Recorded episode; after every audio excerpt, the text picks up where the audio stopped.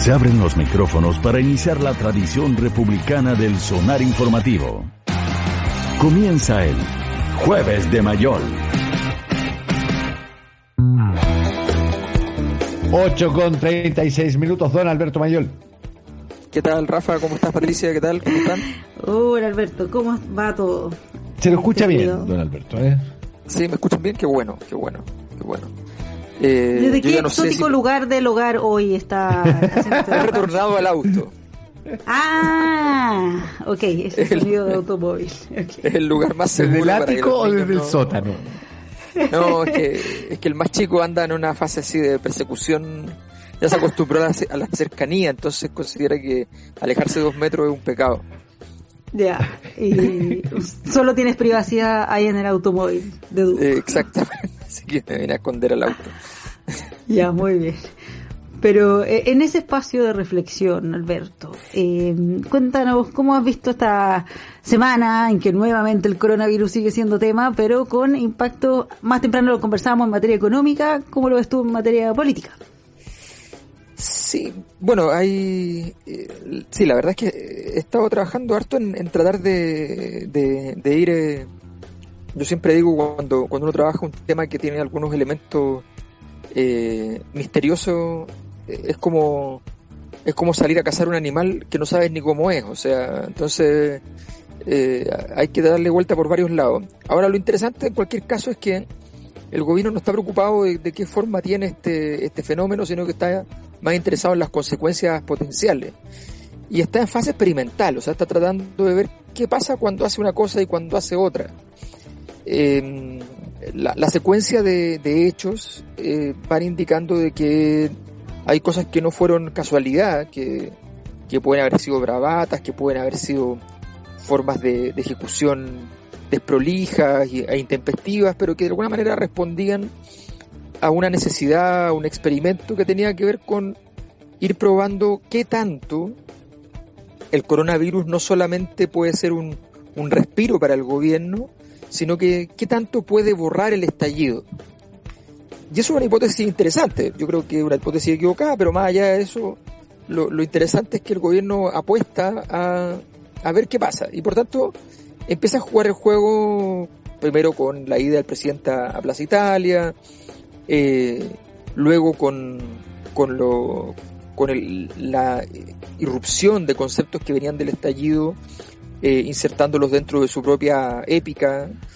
Eh, y además eh, tratando de, de, cuestionar radicalmente ciertas ciertas temáticas, involucrándose en las querellas que, que lo hemos visto involucrarse respecto al, al mundo educacional. Y termina finalmente con esta insinuación o invitación a, a, estudiar nuevamente un cambio de fecha para el plebiscito. Eh, eso es bien, es bien interesante. Yo no, no, lo considero muy probable, pero me parece que más bien un, no, creo que sea tanto el tema de cambiar la fecha como si la posibilidad de probar una herramienta política y ver hasta dónde da. Eh, al, gobierno le basta con que, con que este tema se transforme en una mitad de la población que diga, bueno, igual es razonable, ni siquiera la mitad, con un 40% de la gente que diga es razonable, eh, cambiar la fecha de nuevo porque esto es una emergencia demasiado grande.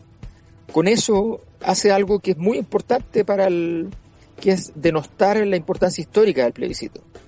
Eh, y aunque se hagan esas condiciones, eh, se produce entonces el, el, impacto el impacto natural de que entonces no es tan relevante. Y que pase lo que pase. Pero es, Alberto, ¿Sí? una discusión eh, concreta, real o medio artificial, eh, lo digo, lo hemos estado conversando también acá en la semana, porque de partida para un cambio de esas características tiene que pasar por el Congreso y con una alta votación. Dos, tercios el quórum, o sea, necesitas que no solo te apoye un sector eh, político, eh, no es tan fácil provocar un, cambio un cambio de fecha. De, hecho, tú tienes razón, efectivamente, probablemente eh, tiende a ser imposible, o sea, no ni siquiera es, ni siquiera es un evento de baja probabilidad, sino que está ya bastante es bastante más grave la situación de, de si uno de si efectivamente el gobierno quisiera cambiar la fecha pero yo creo que el tema del gobierno no es cambiar la fecha, yo creo que el tema del gobierno es decir, hay cosas más importantes que este plebiscito. Y, al gobierno le basta con, eh, con lo que podríamos denominar la, la, baja intensidad de la política. O sea, este es un gobierno que va a necesitar para poder llegar al final una baja intensidad de la política, que es algo que además se, desde ciertos sectores del país se echa mucho de menos como, como gran logro de la transición, que la, política tenía una bajísima intensidad, era, era un tema, pero no era un problema. Eh, y en ese contexto creo que evidentemente el, el, gobierno apuesta a aquello y no es una medida absurda ni es una medida tonta desde el punto de vista de su propia supervivencia y desde el punto de vista de, de las posibilidades. Insisto, si pensaran que efectivamente van a, van a cambiar la fecha, estarían hablando de tontería. Pero efectivamente lo que hay detrás de esto probablemente es básicamente ir probando, ir modulando hasta dónde un tema como, como el coronavirus y luego la recesión pueden generarle al, al, estallido de alguna manera eh, y a los valores que, que, desde, desde ese hito se procuraron y se solidificaron, porque eso fue lo que aconteció, ¿cómo se le puede propinar una, un, un, al menos una mácula, una manchita, un rasguño político que permita tener un lugar por donde avanzar? El gobierno sabe que que en general no tiene mucho discurso, ninguna, muchas posibilidades de ir, de ir avanzando y por eso se siente cómodo en estas últimas semanas, que siente que el discurso polémico o no, de alguna manera al menos le importa a alguien. Ya, pero, pero a ver, esto, a ver, con tanta gente hablando coordinadamente del asunto, tenía toda la cara de operación. Una operación destinada al fracaso, pero, pero con un efecto colateral, como que tú dices, de bajarle el, nivel de la política. Ahora, eh, ¿es tan fácil? En un país que, que se acostumbró, a, usemos una frase que han usado ambos movimientos, el, de la pandemia y el estallido social, que se acostumbró a esta nueva normalidad donde precisamente lo cuestionado fue aquella normalidad. Perdón, no te escuché el final. Eh, ¿Es, ¿Es tan viable pensar ah. que le vas a bajar la intensidad a la política cuando una de las consecuencias de la nueva normalidad fue precisamente la repotenciación de la política y no de la política de, del legislativo, de la política en la calle, de la política como, como eh, eh polis, como actividad de los ciudadanos? Claro, es un, es un buen problema porque mira, lo que pasa es que, a ver, pongámonos en los zapatos del, del gobierno. La política tiene tres dimensiones, si uno quiere ser eh, así como esquemático. Eh, una dimensión es la dimensión, vamos a decir, eh, la dimensión de, del, no de Maquiavelo, sino que del príncipe de Maquiavelo. Entonces, en el príncipe de Maquiavelo hay una dimensión que es, digamos, la, la conservación del poder en el palacio. y eso requiere un cierto arte, unas ciertas capacidades y, y, y cuando se va el poder, el poder del palacio no hay ninguna noticia que sea, que sea peor. Cuando uno ya tiene poder en palacio, tienen otras, otras dos dimensiones. Eh, la capacidad de articulación de, esa, de ese poder desde el palacio con la calle. No es completamente independiente el poder del palacio de la calle, pero tiene una cierta autonomía. Y como, como decía Maquiavelo, eh, muchas veces si hay que elegir entre tener poder solamente y tener poder y, no tener poder, pero estar bien con la calle, es mejor tener poder solamente. Entonces el, está el, tema de la relación con la calle, que la tiene rota, la tiene, la tiene destruida el, gobierno. Y está por último lo que podríamos denominar la relación con las políticas públicas. O sea, el gobierno procura un conjunto de acciones que van a ser encaminadas a que lleguen al resto de la, de la sociedad. Si uno observa el gobierno, el gobierno carece de una, de una agenda de políticas públicas eh, porque la que tenía se, se, le frustró literalmente el año pasado y porque frente al coronavirus más bien ha estado tratando de preocuparse de retomar la primera dimensión, tener un poco de, de, poder para el palacio, que el palacio valga algo. Eh, y en ese contexto entonces incluso las bravatas polémicas y, e incluso las derrotas de muchas veces de Mañalich son victorias porque finalmente le dan una cierta capacidad de juego al, al, gobierno y por tanto tiene alguna, toma alguna relevancia. Entonces uno tiene que asumir que para el gobierno los números de todo este proceso, sumando y restando, eh, son positivos. Porque el gobierno, porque el palacio ahora existe. No existe mucho, no es demasiado importante, pero existe. Eh, y en ese contexto están trabajando. Eh, probablemente eh, el gobierno eh, todavía cometa muchos errores en esa dimensión, pero, pero de algo, de algo le ha servido lo que ha pasado. Ahora, efectivamente, con eso, cuando ya tienes eso, viene la, la segunda y la tercera etapa, o sea, tratar de tener una relación con la ciudadanía y tratar de establecer alguna clase de, vinculación eh, con las políticas públicas que permitan tener una agenda de trabajo. Eso yo creo que el gobierno todavía lo tiene bastante lejos. Eh, y bueno, y, y, uno puede entenderlo, aunque evidentemente da la impresión de que si no avanza en ese camino, también tendrá muchos problemas porque ahora viene una demanda de políticas públicas de altísima complejidad, de altísima calidad, que tienen que ser las políticas públicas que permitan abordar la, la crisis social de la, de la recesión. Claro, porque ahora el, el, debate, la agenda está tomada por el tema del coronavirus, pero eh, suponiendo que esto en algún momento va, a pasar, eh, se demore más o se demore menos, Igual la, el tema político electoral se va a tomar el, el, debate por el tema del plebiscito, pero también por la serie de elecciones que viene posterior a eso en un periodo cortito de, tiempo, porque como se tuvo que reorganizar este calendario electoral, va a tener el próximo año eh, varias situaciones en las cuales vamos a tener que ir a votar.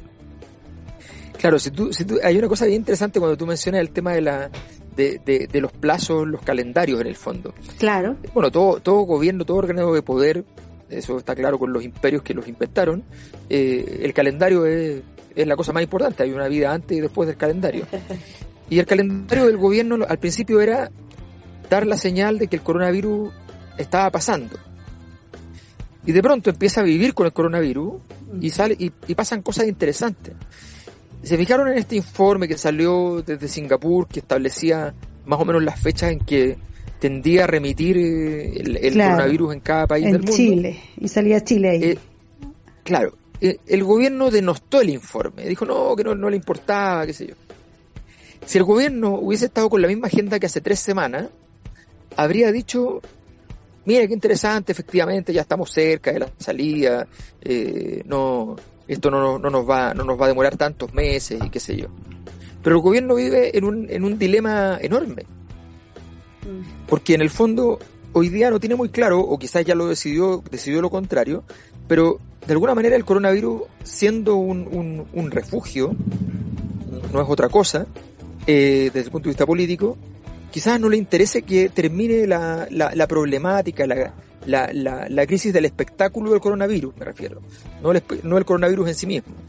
Eh, obviamente le conviene que bajen los muertos, pero otra cosa muy distinta es el, el, clima de, temor, preocupación, centralidad del coronavirus, en fin. Entonces, en la lógica del espectáculo, el gobierno da la impresión de que dice, bueno, que no, termine el coronavirus, eh, que no lo tengamos que pagar consecuencias graves en, en esa dimensión, pero ahí viene el problema, que es cómo logro armonizar, que no es posible en realidad, ese clima de temor y, un clima de, salud pública muy intensivo con los requerimientos de, crecimiento económico y, la posibilidad de evitar la crisis social. Y allí donde el gobierno entonces empieza a tener un problema de cómo modular este, este proceso. Yo creo que el problema entonces del gobierno es que no puede todavía tener claro cuál es el calendario que le sería óptimo a veces los calendarios no se te cumplen, pero el óptimo siempre es bueno saberlo. Me conviene que este tema dure hasta tal momento y luego entonces pasar a la siguiente etapa que la tenemos preparada de tal manera. Yo creo que el gobierno hoy día no tiene claro cuál es la siguiente etapa y de alguna manera necesita ganar tiempo simplemente, eh, avanzar día por día, semana por semana y ver cómo van las cosas porque no, no hay ninguna sensación el gobierno ha puesto toda esta cosa de las etapas, estamos en fase 5, se inventado una fase, digamos que es un, truco antiguo, digamos, ¿no? Pero, pero, pero porque al principio las fases tenían que ver con la propagación de la fase eh, epidemiológica, ahora las fases ya tienen, significan cualquier otra cosa en el fondo, no, no. Entonces, eh, en, el fondo el gobierno intenta tener un, decir que tiene un calendario y, pero eh, no informarlo, esta cosa es bien interesante, o sea, esto de no, de no saber nada, habló de rotación de la de, de, de, las cuarentenas y hay una comuna, yo, yo estoy en un lugar donde nadie entiende porque hemos estado siempre en cuarentena cuando no es la comuna con más infectados, cuando no es la con más, ¿Tú eres con más departamentos en hacinamiento. Ñuñoa, sector a cuarentenado. Claro, o sea, además esa división de los sectores, una cosa súper eh, súper interesante. O sea, me encantaría, yo me, gusta mucho la metodología, me encantaría poder discutir respecto a cómo se llega a ese a ese, a, ese esquema de mapa y, al, y a la cantidad y, y, los tiempos de cada uno de esos de esos lugares.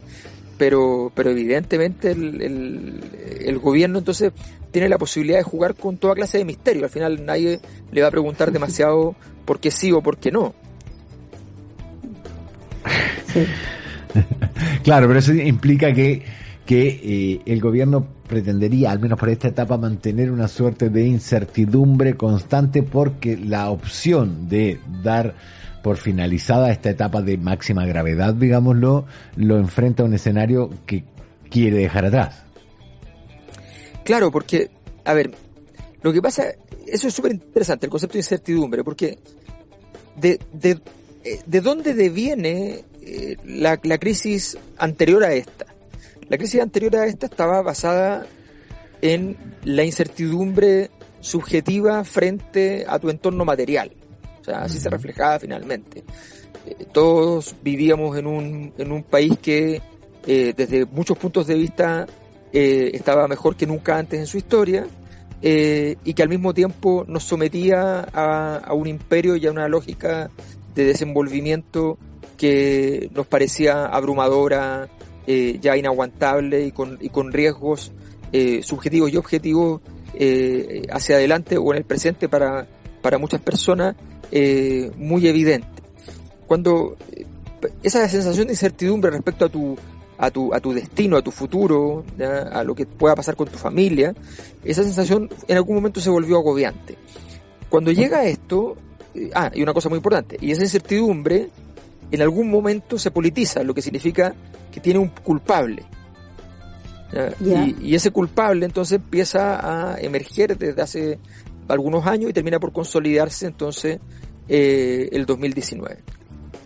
En un ciclo que, que, es bien sorprendente, de carácter eh, mundial, donde las mismas situaciones las mismas problemáticas se van desarrollando en muchos, en muchos países del, del mundo eh, que tuvieron crisis al mismo tiempo. Y, Chile participa en, los dos momentos de crisis de los últimos 10 años, eh, de crisis sociales en todo el mundo, que son 2011 o el ciclo 2010-2013 y el ciclo 2018-2019. Eh, entonces tenemos esos dos esos dos momentos. Pues bien, pero la diferencia ahora de la situación es que el gobierno puede inocular una incertidumbre de la que no aparece como culpable. Y mientras no aparezca como culpable, entonces reemplaza las formas de incertidumbre anteriores, solo nos cabe una incertidumbre en la subjetividad, una gran inquietud, una al miedo por algo que además es externo, del cual no es culpable, eh, y que efectivamente eh, es uno de los grandes eh, compañeros de, de ruta de la historia de la humanidad para, eh, en, muchos, en muchos momentos para mal, que son los virus, y que nunca han sido derrotados. Los virus, nosotros lo hemos logrado tener vacunas, cosas así, lo que significa básicamente aceptar la negociación con el virus y, y, metérselo adentro. O sea, pero los virus no han sido derrotados nunca, y, y entonces el gobierno se enfrenta, al fin tiene su, enemigo poderoso, implacable, real. notable, notable. El, gobierno en fin tiene un enemigo poderoso, implacable e invisible. E invisible, claro, y no, que no se le tenga que echar la culpa a ninguna persona en el mundo. Claro, y que te justifique la, eterna batalla. Alberto Bayol, muchísimas gracias, compadre. muchísimas gracias. Gracias, Alberto. Gracias, Pati. Nos vemos. Que estés muy bien, adiós.